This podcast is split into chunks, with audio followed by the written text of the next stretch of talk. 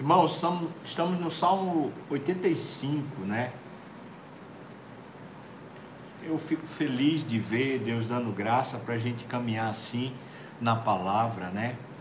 Tem sido uma bênção para a minha vida, né? Compartilhar isso, estudar isso, tem sido muito bom. Mais uma vez eu desafio você a separar um tempo de jejum, né? Busca Deus em jejum, em oração também. Vamos lá. O título do Salmo 85 dos filhos de Corá, ontem eu expliquei quem são os filhos de Corá. E se você não assistiu o momento de pastoreio de ontem, Salmo 84, então por favor, dê uma escutada lá que acho que vai ser muito abençoado também. Então, os filhos de Corá tem um título aqui: Pede-se o perdão de Deus. Tem um enunciado, tem um primeiro momento no Salmo, que é os versículos de 1 a 3 onde ele apresenta Deus e o favor de Deus, né? o que é que eles estão precisando. Veja o que ele diz: Favoreceste, Senhor, a tua terra, restauraste a prosperidade de Jacó. É isso que eles estão precisando. É uma bênção de Deus, o favor de Deus, né, para que eles se restabeleçam. Versículo 2: Perdoaste a iniquidade de teu povo, encobriste os seus pecados todos a principal bênção que alguém tem, que é, que é a partir dela que a pessoa começa a restaurar a vida, é o perdão, não é? É o perdão de Deus. E eu vou contar uma história verídica, eu ouvi isso num, num sermão do Hernandes Dias Lopes, né? Muito bom a respeito do, de Romanos capítulo 1 diz que um jovem, um jovem cristão lá, cristão não, um jovem de igreja, educado em igreja lá nos Estados Unidos, né? Ele no, no estado, é, você sabe que no, no, nos Estados Unidos, os estados, cada um define pena de morte, se sim ou se não. Então, ele morava num estado que a pena de morte era aceita, e ele cometeu um crime grave e foi sentenciado à pena de morte. Acontece que a família família cristã, família evangélica, começou a pedir ao governador que tivesse piedade e que desse o perdão para que ele não fosse morto. E então o governador ponderou, ponderou, ponderou e resolveu então dar esse perdão. E para dar, isso é uma história verídica. E para dar esse perdão, o governador resolveu se vestir de, de pessoa comum, né? E foi até a prisão com uma Bíblia na mão e colocou a carta, a carta de alforria, a carta de perdão né, do Estado, dentro da Bíblia. E entregou a Bíblia para aquele homem na, na cela. E disse para aquele homem assim: Olha, é, aqui nesse livro está a sua libertação. Aqui está a sua carta de alforria. É, leia esse livro. E o homem, na hora, cuspiu na cara do governador, hum, sem saber que ali era o governador e sem saber que o que o governador estava afirmando não era uma metáfora, era fato, era real. E então ele não, não quis ficar com a Bíblia. E o governador então saiu dali com a Bíblia e depois aquele homem ficou sabendo o que de fato tinha acontecido. No dia da sua morte, no dia que ele foi, né, no dia que a sentença foi, foi colocada nele, ele então fez um discurso e disse: Eu estou morrendo não pelos meus crimes, mas eu estou morrendo porque eu me neguei a receber o perdão. Pois é, é, é isso que acontece conosco, né? É, a gente só começa a restabelecer a vida quando a gente aceita o perdão, não é? Versículo 3 ele diz: A tua indignação, a indignação divina, reprimiste-a toda, do furor da tua ira te desviaste. Então ele está dizendo logo nos primeiros três versículos o seguinte: Deus resolveu ser favorável, né? Então a oração vem dessa expectativa do favor de Deus.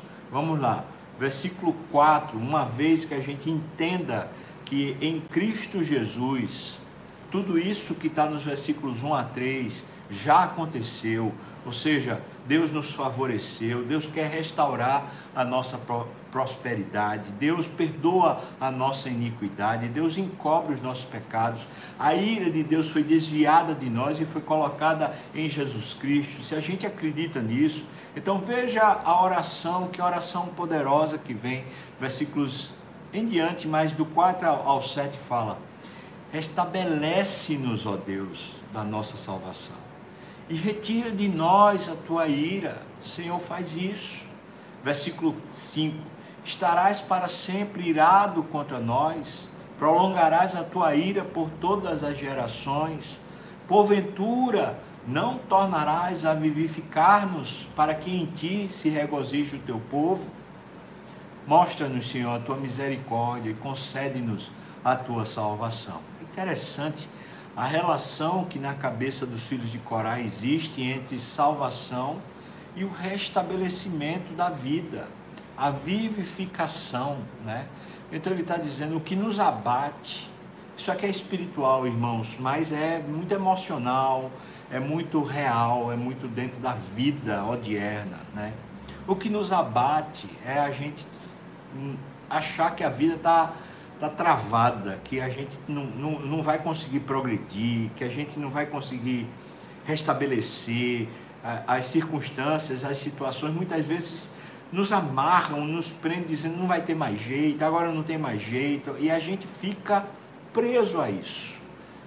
Ele está usando a sentença assim, retira de nós a tua ira. Veja que logo no começo ele já diz que o Senhor tirou a ira. Veja o versículo 3, ele diz: reprimiste toda a tua ira, o Senhor desviou de nós a ira. Entretanto, a sensação, quando a gente está nas circunstâncias adversas, a sensação é essa, é que Deus parece que não está nos abençoando, não está nos, nos livrando do mal, não é? Então ele está dizendo isso, por favor, torna a vivificar-nos.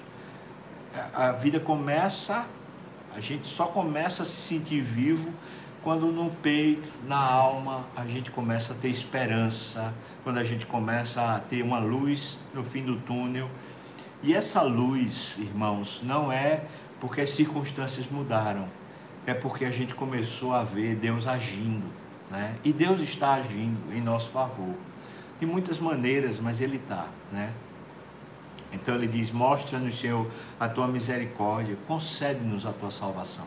Salvação e vivificação aqui, elas se tornam sinônimos.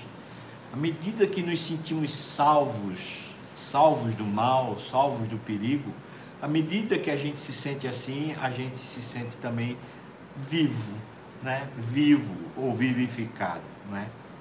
Versículos 8 a 13, a, a parte final desse desse texto, né?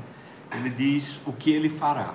Veja o que ele diz: Escutarei o que Deus, o Senhor, disser, pois falará de paz ao seu povo e aos seus santos, e que jamais caiam em insensatez. Aleluia, aleluia.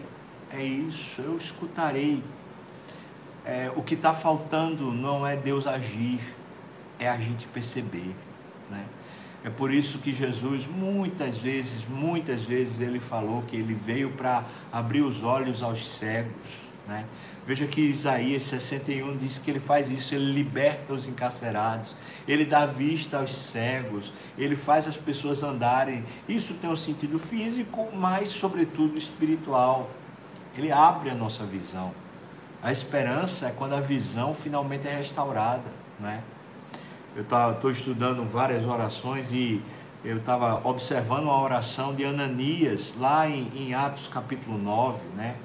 Ele estava orando e Deus disse para ele assim: Vai até a casa onde está Saulo, aquele que perseguia a igreja, porque ele foi salvo, ele foi convertido.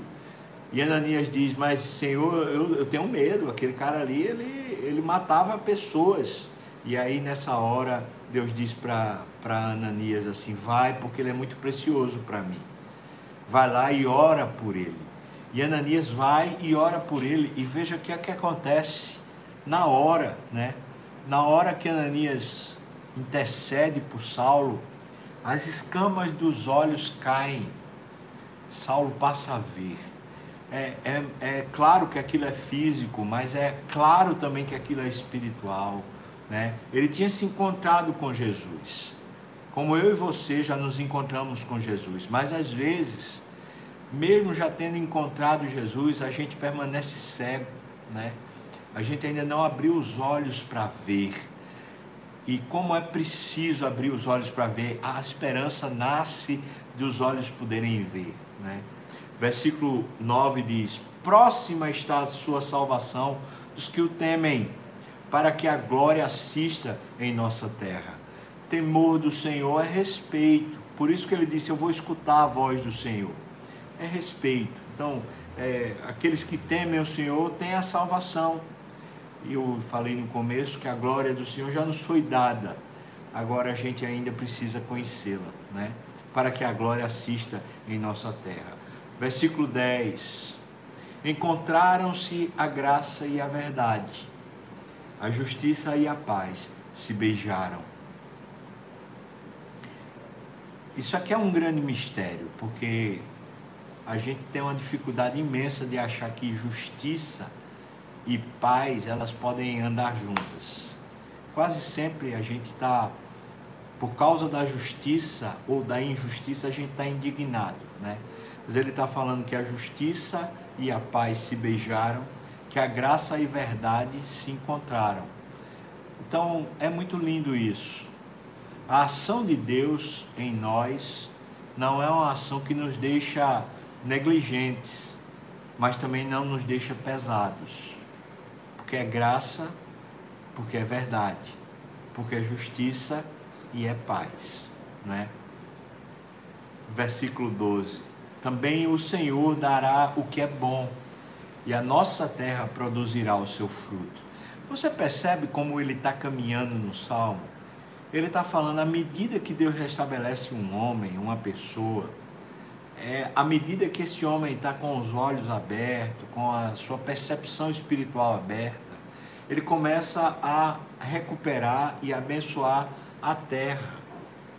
Deixa eu falar isso de outra maneira. Isso é um princípio espiritual que a gente encontra lá no Gênesis. A terra, irmãos, a bênção na terra, ela não acontece de forma direta Deus não abençoa a terra, Deus abençoa seres humanos. E os seres humanos que são abençoados por Deus, com essa bênção que está aqui, vivificados, né? conhecendo a justiça e conhecendo a, a paz, conhecendo a graça e conhecendo a verdade. Esse grupo de pessoas, eles são aqueles que transferem a bênção de Deus que receberam para a terra. E a terra aqui é a produção, é a prosperidade, é, é a família, ou seja, as coisas começam a se reorganizar na vida por causa de Deus.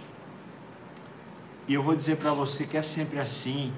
A gente está com a vida desorganizada e aí a gente começa a buscar Deus, a nossa vida se reorganiza. Sabe por quê? Porque o nosso coração se reorganiza. Sabe? É como aqui só fazendo uma comparação, né? É como alguém que quer é, ajeitar o mundo todo, mas o seu quarto tá uma bagunça, né? É como alguém que quer organizar a, a vida da esposa, né? A vida dos filhos, mas seu guarda-roupa vive totalmente desorganizado. Ou seja, o, o que o texto está falando é que antes da gente poder até orar e abençoar a terra que a gente mora, a gente precisa aceitar, receber e abrir os olhos para ver a bênção que a gente pessoalmente já tem recebido. Essa bênção advém da salvação, é uma bênção espiritual, é uma bênção que restaura nossas emoções, que restaura a nossa percepção de mundo é vivificação, essa é a salvação, é aquela que vivifica a gente, dá ânimo para a vida. Então ele diz que a terra, né, o Senhor dará o que é bom e a nossa terra produzirá o seu fruto. O Senhor nos abençoando, a terra começa a ser abençoada também. O versículo 13 ele diz: A justiça irá diante dele, cujas pegadas, as pegadas de Deus, né, ela, a justiça, transforma em caminhos. Ou seja, Deus está caminhando e a justiça que se estabelece no justo, viu? A justiça que se estabelece no justo, não necessariamente na sociedade, para você não confundir as ideias. Essa justiça que se estabelece no justo, ela faz com que o caminho de as, as pegadas de Deus se tornem no nosso próprio caminho.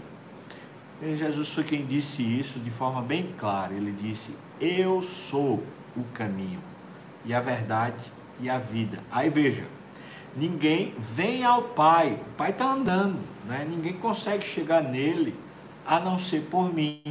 Então ele está falando, a justiça irá diante dele, cujas pegadas ela transforma em caminhos. Aleluia. Veja que o Salmo tá, tem o título de Pede-te o perdão de Deus, mas na verdade eu vou, vou inventar um outro título aqui. Eu diria que na verdade o Salmo é Tomando-se posse do perdão de Deus. Quando eu e você começa a tomar posse do que Deus fez, abramos os nossos olhos, né? Abramos os nossos olhos. Deus tem abençoado a gente e olha, irmão, com toda sorte de bênção espiritual. Eu recomendo você fazer uma leitura devocional com bastante atenção para seu coração florescer Está lá em Efésios capítulo 1, do versículo 1 ao versículo 21. Né? Faça isso detalhadamente, pegue um caderno, pegue um, sei lá, uma coisa de anotação lá e pense assim, a pergunta que você vai tentar colocar no, no papel. A pergunta é, quais são as bênçãos de Deus para mim? Né? Quais são as bênçãos de Deus para mim? e leia o texto e vá anotando, vá anotando, vá anotando. São essas bênçãos que esse salmo está dizendo: toma posse. Toma posse. Quando você toma posse dessas bênçãos, seu coração é vivificado. E uma vez o coração vivificado pela salvação, a gente abençoa a terra. Né? O nosso mundo começa a se organizar quando o nosso coração se organiza. Tá bom? Eu vou orar agora por você e vou orar por esse motivo. E se você quer isso, de fato, então ore comigo, tá? Nós vamos orar pedindo a Deus que abra os nossos olhos espirituais para vermos. Assim como Ananias orou por, por Saulo e as escamas caíram dos olhos, quem sabe os nossos olhos agora perderão as escamas também, para que a gente possa ver. Vamos orar? Meu Deus, quem somos nós? Quem sou eu, Deus? Mas eu entendo que o Senhor nos desafia agora, no ato de fé, a, no nome de Jesus, como se as minhas mãos estivessem impostas sobre a cabeça de cada pessoa que agora ora. Eu venho te pedir, Senhor Deus, por causa dos méritos de Cristo, por causa da obra dele por causa do poder do teu espírito, eu venho te pedir, abre os olhos espirituais do meu irmão e da minha irmã que agora ora comigo, Senhor. Abra os olhos para que veja e vendo seja vivificado e uma vez vivificado, a bênção escorra sobre todas as suas obras e sobre toda a sua casa, no nome de Jesus. Amém. Vamos cantar, irmãos?